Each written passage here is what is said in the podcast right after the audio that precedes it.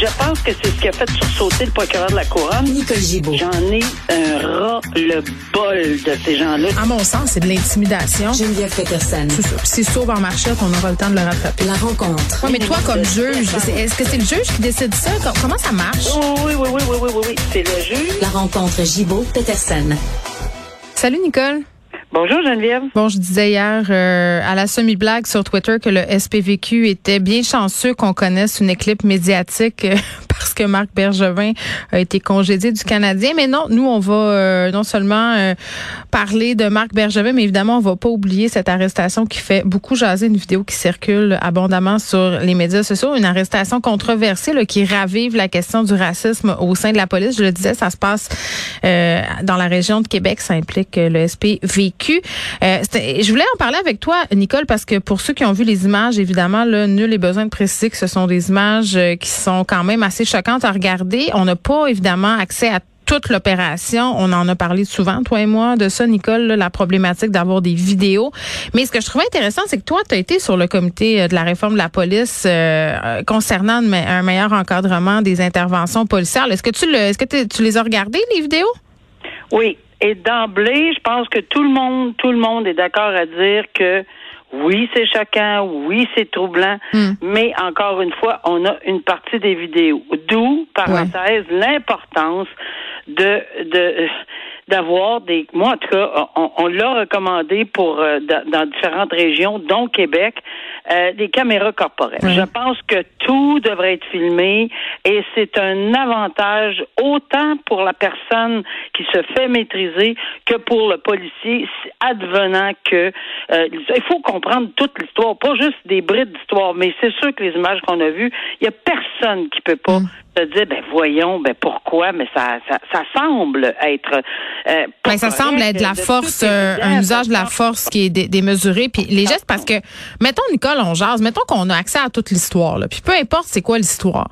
Euh, balancer de la neige dans le visage d'une personne, tirer une autre personne voilà. par les cheveux, je veux dire, me semble pas d'être des techniques Ben, enseignées à l'école de police. là. Je- c'est ça. J'en reviens à la question première. Je pense que là-dessus, là, oui, euh, j'ai eu la chance de siéger 17 mois avec un groupe sur le, le comité. Et oui, on a. C'est, c'est, tout le monde là est, est d'accord que le profilage racial dans le, dans- en matière de pour pour ce qui est de la police, il n'y a personne là, qui, qui, qui a levé le doigt et dire non, ça c'est une bonne chose. Eh c'est, c'est sûr, ça, ça, ça se posait même pas. Mais quelles étaient les pistes de solutions proposées? En tout cas, notre comité et proposait un des, des, des- oui dans différents milieux euh, plus ciblés comme la police de Québec, caméra corporelle, mais aussi euh, il y, a- il y avait il y avait des propositions faites pour inciter les gens. J'ai fait une, une vite euh, inciter les les, les, les, les personnes racisées Mm.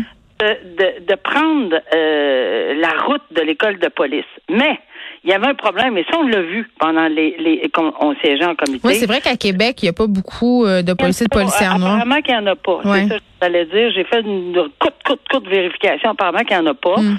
Euh, OK, parfait. Mais inciter positivement, de l'incitation positive pour intégrer des policiers racisés, on a suggéré de les recruter, puis pour les recruter de et faciliter leur embauche, de payer leur formation à Nicolette. Voyons ce que ça coûte, 8 000 à peu près plus ou moins. Puis, oui, c'est sûr qu'il y a des gens qui sont qui, le- qui le font, qui le ben, mais il y en a d'autres qui sont incapables de se le payer. On va dire, ben oui, c'est discriminé. Non, c'est une, c'est une, une façon d'attirer certaines personnes. Ben, c'est pour de la représentativité. Puis la représentation. C'est sûr que mais, si tu as des agents qui proviennent des communautés noires, les interventions vont être menées différemment, les perceptions aussi vont être différentes. C'est sûr que ça vient comme ça vient pas euh, résoudre le problème au complet, mais ça Non, vient non, non. apaiser quelque chose. Moi, je ça suis vient convaincue de ça.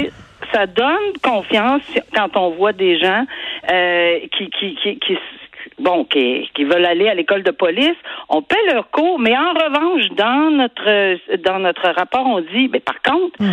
offrez-leur une job. Dites que vous vous engagez pour cinq ans. Vous faites pas un cours payé par euh, une municipalité, puis après ça s'en aller puis dans, dans une autre province ou dans une autre région. Ça, c'est une des recommandations qu'on a faites. Et, et, et- et- fort à parier là, que je comprends en- encore aujourd'hui. Il n'y a pas rien qu'on voit passer. Ça, j'invite, là, je sollicite le ministère de la Sécurité publique de regarder au moins quelques-unes des recommandations, dont celle-ci. Est-ce qu'on pourrait essayer d'en mettre en marche? Probablement qu'il y a peut-être des comités en ce moment. J'ose espérer qu'il y a des comités, puis il y a des gens qui se penchent présentement sur certaines des recommandations, dont celui-là pour attirer une population racisée mm-hmm. dans les corps policiers. Alors, et payer leur formation et les faire engager par un corps de police pour un minimum de cinq ans, c'est mm. une de nos, recommandations. Et aussi, euh, bon, c'est sûr que en ce qui a trait au reste, ben les les les les Moi, c'est la perception, euh, notre image qu'on a de la police et tout ça, là, qui se trouve encore vraiment, vraiment altérée par ce malheureux incident. On a également suggéré des mm. formations encore plus pointues dans ce domaine-là, mais ça, honnêtement, l'école de police euh, en donne. Et il y a même un, un tout un, un paravent, là, toute une ouais. un cours comme tel, ça, il n'y a pas de problème. Mais sur les sanctions possibles euh, qui pourraient arriver, si jamais, ben évidemment, on sait qu'ils vont mm. faire. C'est important qu'ils fassent une, une, une, enquête interne. Il y a la déontologie. Oui, puis le premier ministre, puis Geneviève Guilbeault, puis le maire de Québec, tout, le monde euh, a dit que ce sont des images troublantes. Il faut voir euh, qu'est-ce qui s'est passé. Puis tantôt, je parlerai avec Fabrice Ville, peut-être aussi, euh, qui est avocat de l'aspect légal de tout ça. Là. Mais, Mais Colin, c'est malheureux. Est-ce qu'on sait également que euh, oui, mais c'est dans des cas très exceptionnels, mais la ministre de la Sécurité publique a aussi le pouvoir de confier au BEI. Mais il faut attendre. Ça, c'est dans la loi de la police, mais il faut attendre vraiment. Les personne va faire ça. La ministre peut pas faire ça du jour au lendemain. Il y a rien. Là. Il y a pas. C'est trop frais. Il faut avoir une étude complète de, de, de la. Puis évidemment, il y a, il y a, il y a la poursuite civile qui pourrait être engagée par, hmm. ces, par ces gens-là. Par ces jeunes-là qui cherchent à comprendre pourquoi c'est arrivé aussi. Puis on voit les images de son visage. C'est assez impressionnant. Nicole, euh, bon, euh, on va revenir sur cette question-là euh, tout au long de l'émission, mais parlons des locataires, des mauvais payeurs. Je pense que le cauchemar de tout propriétaire, là, quand tu t'achètes un immeuble ou même quand tu en as plusieurs, c'est ces gens-là qui ne paient pas leur loyer et la peur qu'on a nécessairement de tomber aussi sur quelqu'un dont c'est une habitude. Et là, c'est cette histoire-là, -là, c'est un peu ça. C'est un homme qui en a fait, entre guillemets, quasiment une profession là, de ne pas payer son loyer, qui devrait 43 000 dollars en loyer, Nicole, depuis 10 ans. C'est comme s'il exploitait, euh, si on veut, les failles de la régie du logement. Puis tu sais, je regarde euh, ce qui se dit par rapport à cette histoire-là. C'est comme si les propriétaires avaient pas vraiment de recours. Là, ce gars-là qui avait toujours, si on veut, le même modus operandi. Ben, le recours, j'entendais euh, le président, si je ne m'abuse, de l'Association des propriétaires du Québec qui mhm. disait Écoutez, euh, oui, il y a des. On fait pas juste regarder la cote de crédit quand on, on, on, accepte un, locataire. C'est beaucoup plus que ça. Oui, c'est bien le fun quand on voit une cote de crédit, mais ça ne veut pas dire que ces gens-là vont effectivement mhm. payer. Puis souvent, ça reflète très mal la situation. Alors, il faut s'adresser. C'est peut-être je sais qu'il y, a une façon de s'adresser au tribunal administratif qui avant c'était la régie du logement là, mais mais c'est pas leur euh, mandat hein, d'aller chercher des sommes pour les mauvais payeurs. Eux, ils prennent des décisions sur l'expulsion. Non, c'est pas c'est pas là-dessus que l'association des propriétaires. L'association des propriétaires disait vérifier, exemple, le nom de la personne avec l'adresse, etc. Ouais.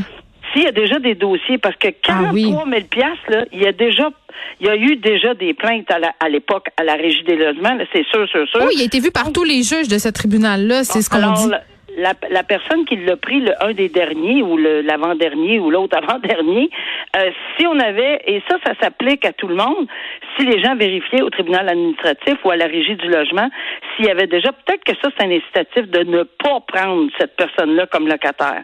Alors ça, ça serait un, un, bon moyen. Puis deuxièmement, non, c'est pas à la régie des loyers à poursuivre. C'est comme une action civile, c'est comme dans n'importe quoi. Lorsqu'on a un jugement, on va à l'exécution. L'exécution, ça s'appelle le huissier la saisie, les meubles. Nicole, on s'entend-tu que si la personne n'a pas une scène puis a rien, tu sais, Daniel Deck, je sais pas c'est quoi, là, euh, sa situation financière, là, 43 euh, 000 en loyer payé sur 10 ans, on imagine qu'il roule pas sur l'art.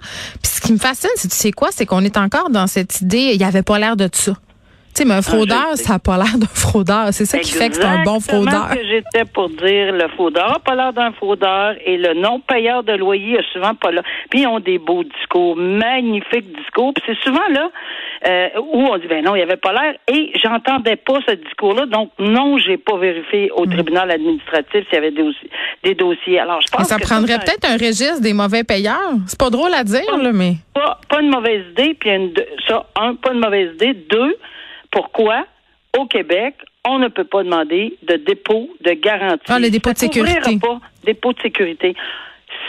Ça prendrait, mais c'est le gouvernement qui doit. Ben, ça en éliminerait une gang, mais le problème, Ouais. c'est qu'il y a des gens qui sont plus dans le besoin et puis tout ça qui se verraient encore plus limités dans leur choix de logement. Fait que c'est comme une bonne solution, Mais- il y a comme un downside à ça, on y a dirait. ça partout, presque partout Ouais, dans le monde, de ce genre de. Mais en tout cas, que- que-